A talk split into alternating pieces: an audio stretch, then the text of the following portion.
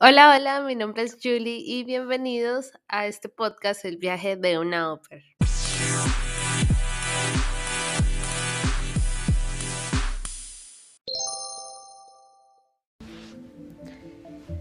Bueno, hoy quiero hablar de un tema que nos corresponde absolutamente a todos, porque siempre me preguntan cómo sé si una familia es la indicada o no, o eh, cómo sé que todo va a estar bien, cómo sé que voy a tener la mejor experiencia.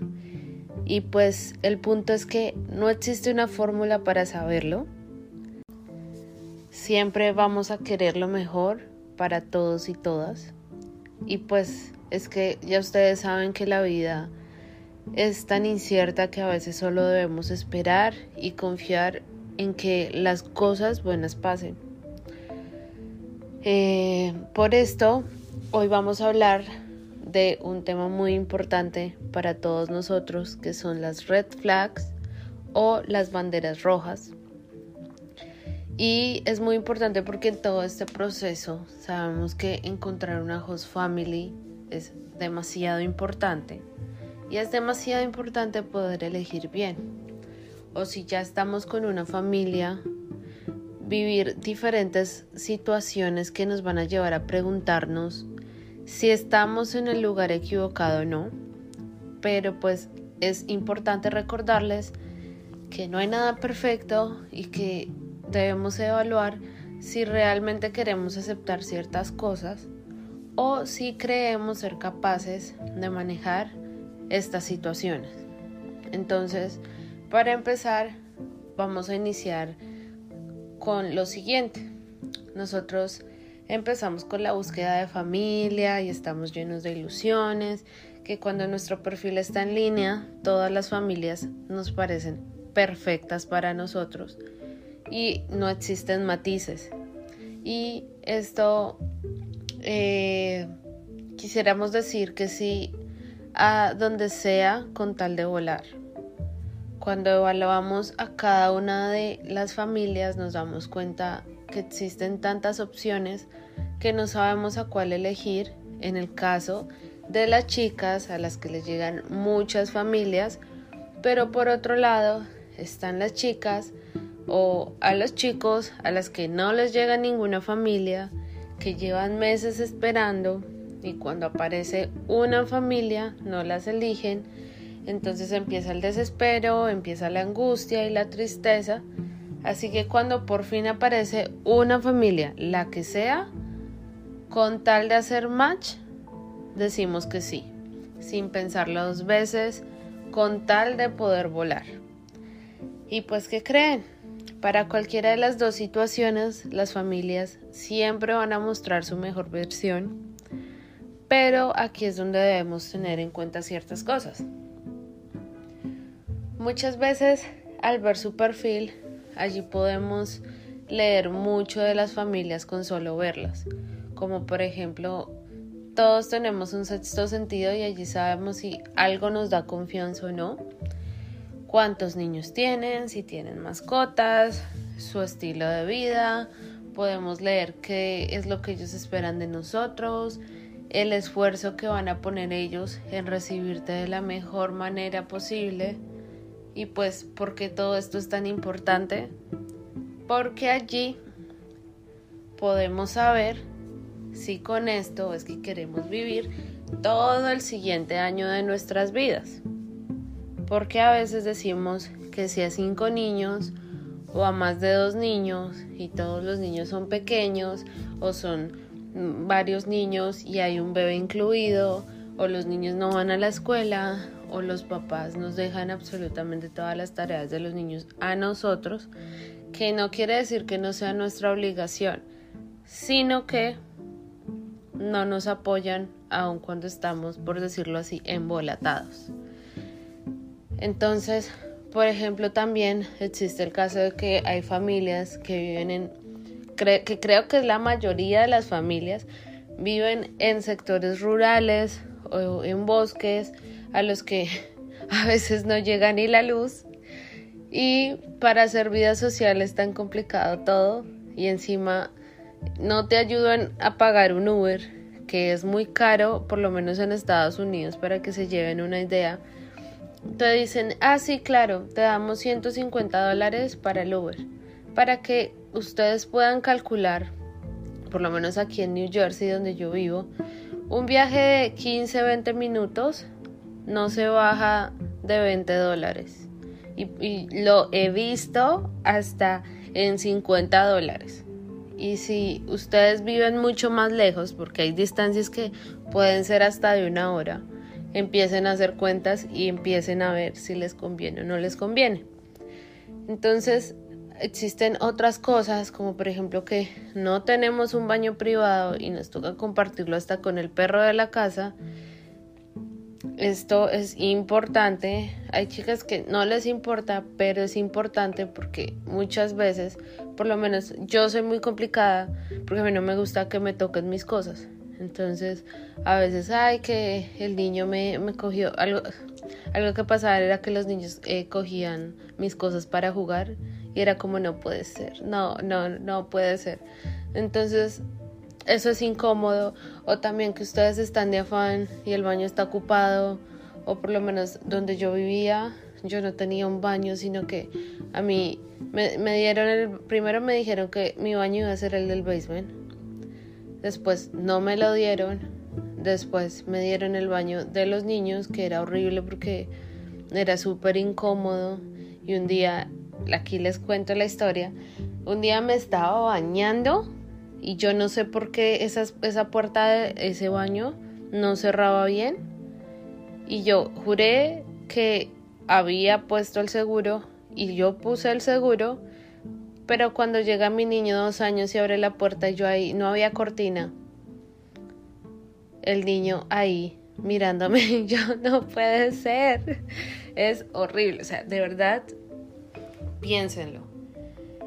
Además, está las muchas otras hoppers que no tenemos un carro para movernos libremente, si no vivimos en una gran ciudad, que muchas veces no hay tren o el tren está muy lejos o no hay buses o no hay opciones, que nos den nuestra comida se vuelva un problema.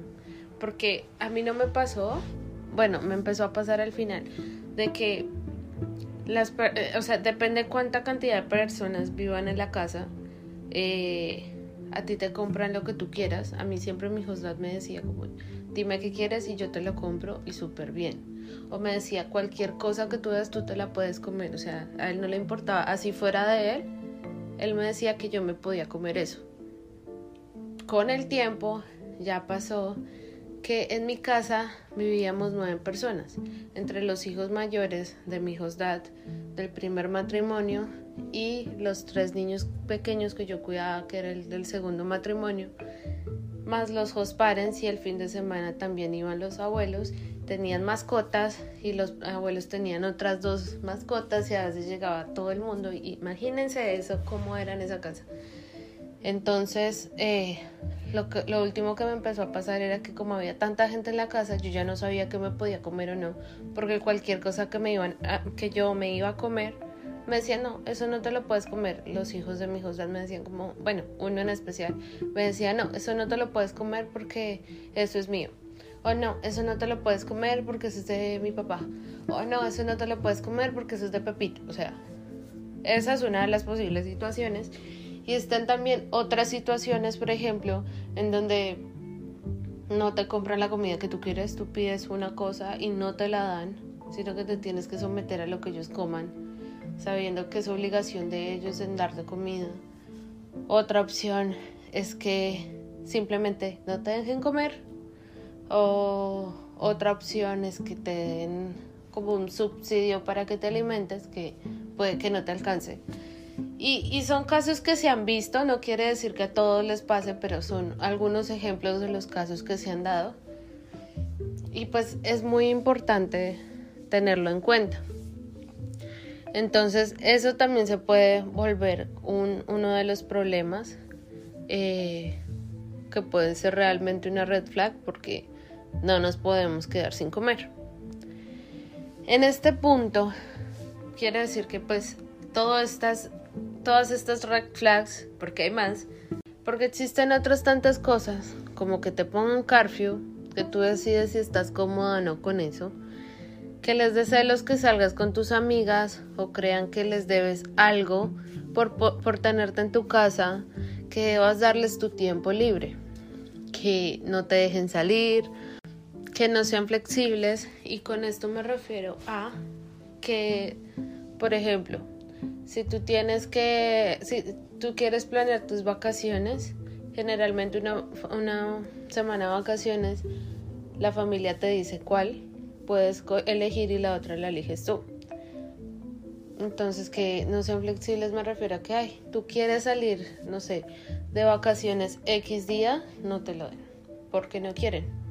Porque obviamente, o sea, a esto hay muchos, muchos condicionales en donde eh, tenemos que ver si realmente porque no quieren o realmente es porque no se puede y pues uno entiende, ¿no? Pero hay que ver qué tanta flexibilidad tienen con que eh, a veces tú tengas que ir al médico, uno no sabe, y no te dejen ir. O cosas por ese tipo. Además, eh, otra red flag es que a la menor señal de querer exponer tus ideas o indicar que no estás de acuerdo con algo, se molesten, que no te dejen hablar con su anterior Oper por X o Y motivo, que no te ayuden con la educación de sus niños, porque si no lo hacen ellos, finalmente ese no es tu trabajo. Además, que no estén dispuestos a trabajar en equipo contigo para manejar de la mejor manera a sus hijos. Y eso también tiene que ver con que permitan que sus niños te maltraten simplemente por ser niños. ¿Qué quiero decir?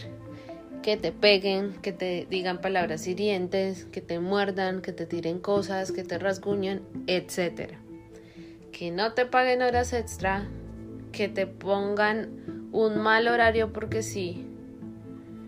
Por ejemplo, que te pongan un horario partido, que te pongan un horario en la madrugada, porque tengo una amiga a la que la ponían a trabajar en horario nocturno, no sea, tipo 10 de la noche a 6 de la mañana o cosas así. Eso no es legal. O que no les importen tus planes en especial cuando ya pagaste por algo. ¿Qué quiere decir? Que tú hayas comprado un tiquete y que ellos sepan que tú compraste un tiquete y lo compraste para tu tiempo libre. Preciso ese día te van a poner a trabajar en ese horario, aunque no te necesiten, aunque no sea una urgencia. También está el tema de que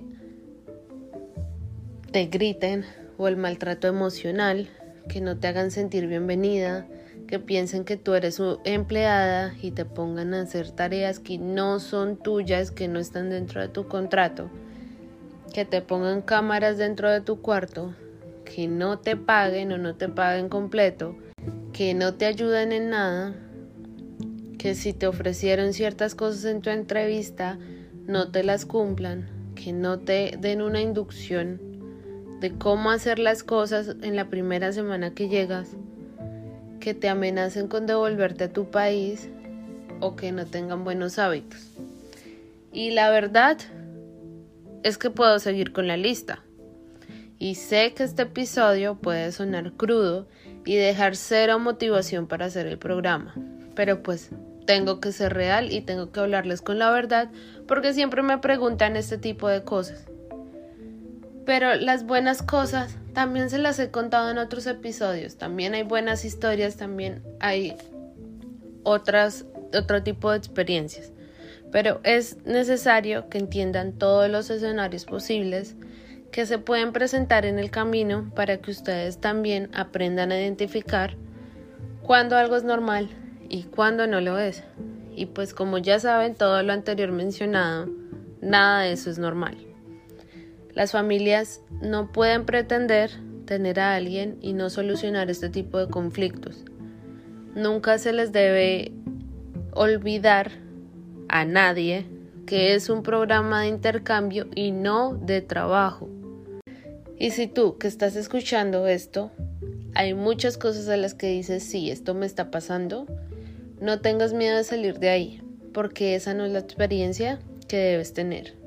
No eres ni la primera ni la única que lo ha vivido y debes arriesgarte a encontrar una mejor familia que sé que de esas hay muchas. Pero por favor no te estanques en un lugar en donde no eres feliz, que no te hacen feliz y te dan más dolores de cabeza de los que deberías tener. Creo que cualquier razón es válida para hacer un rematch, porque si no te sientes cómoda no mereces quedarte ahí, y más bien, si mereces buscar un lugar en el que te valoren y esto aplica para todas las áreas de nuestra vida. Por último, para este episodio, les dejo estos consejos para que los puedan aplicar en el proceso.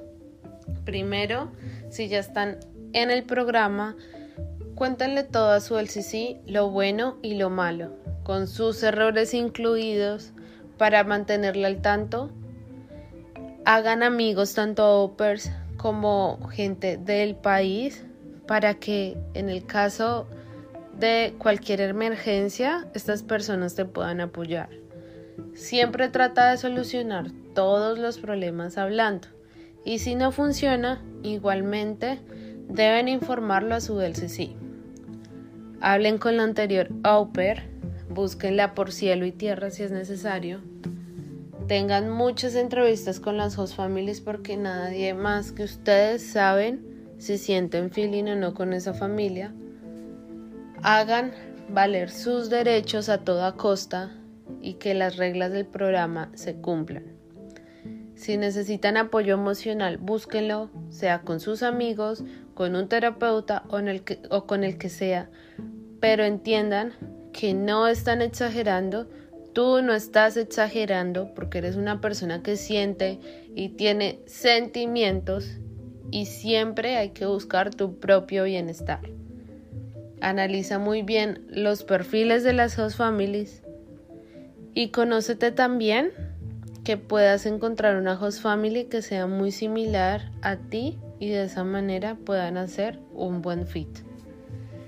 Así que para este episodio les dejo esta información para que la conozcan, para que la manejen bien y con esto aclaro nuevamente Nunca he estado atacando el programa, nunca eh, les diría no hagan el programa, no, porque el programa tiene muchas cosas buenas y es un programa que está lleno de oportunidades para muchos. Así que solamente aprendan a hacer bien las cosas para que la experiencia nadie más que ustedes se la puedan hacer la mejor experiencia del mundo y tengan buenas cosas para contar y puedan aprovechar todas y cada una de las oportunidades que se les atraviese y que se les va a atravesar en el camino. Así que recuerden que ahora Spotify eh, tiene una opción de escribir comentarios dentro del episodio. Así que cuéntenme qué cosas eh, opinan acerca de este episodio, cuáles son los red flags que probablemente no mencioné o ustedes cómo se sienten al respecto. Toda esta información a mí también me ayuda a crear contenido que sea de valor para ustedes y para motivarlos a salir adelante y a vivir esta experiencia con la mejor actitud y con inteligencia Así que gracias por escucharme. Recuerden que este podcast lo hago con el corazón, que espero que a partir de ahora sus decisiones para encontrar una host family sea mucho más asertiva y no olviden compartir este podcast, eh, seguirme en mi Instagram, arroba el viaje de una Oper y nos vemos en el siguiente episodio. Bye.